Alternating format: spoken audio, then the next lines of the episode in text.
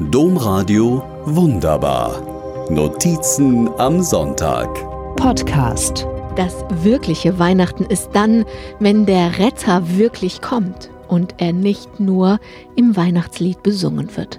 Schreibt der Journalist Herbert Prantl. Die Kampagne Kein Weihnachten in Moria hat Prantls Zeilen aufgegriffen und ihrer Kampagne vorangestellt. Tja, eigentlich wollte ich heute an Weihnachten weiter von Moria erzählen. Die Kampagne läuft super, viele Aktionen, viel Resonanz. Zum Beispiel hat es am 12. Dezember in ganz Deutschland das Logo der Kampagne als leuchtende Solidarität gegeben. Handfeste Solidarität gibt es auch.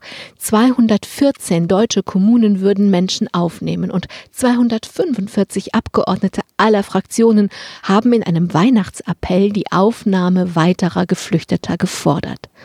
Und jetzt? An Weihnachten frieren die Menschen in Zelten im Matsch und ihre Kinder sollen in den nassen Zelten von Ratten gebissen werden. Es gibt kein Weihnachten in Moria.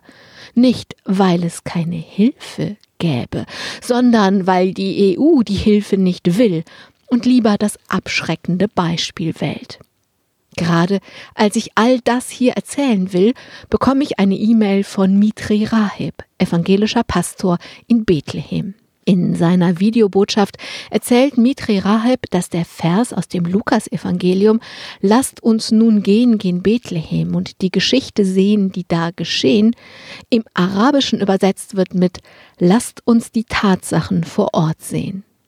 In seiner Videobotschaft zeigt Mitri Raheb uns die Tatsachen vor Ort in Bethlehem.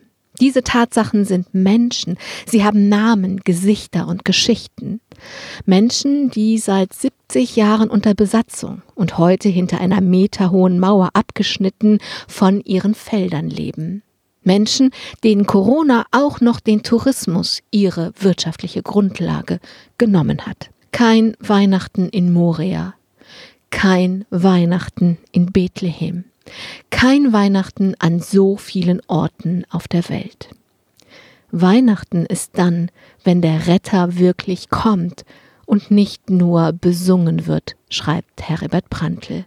Weihnachten ist, wenn jede und jeder von uns dahin schaut, wo es kein Weihnachten gibt. Nicht mit den Schultern zuckt, sondern die, die Macht und Einfluss haben, mit den Tatsachen vor Ort nerven und nerven und nerven. Weihnachten gibt es nur, wenn wir nicht aufgeben. Domradio wunderbar. Mehr unter domradio.de slash podcast.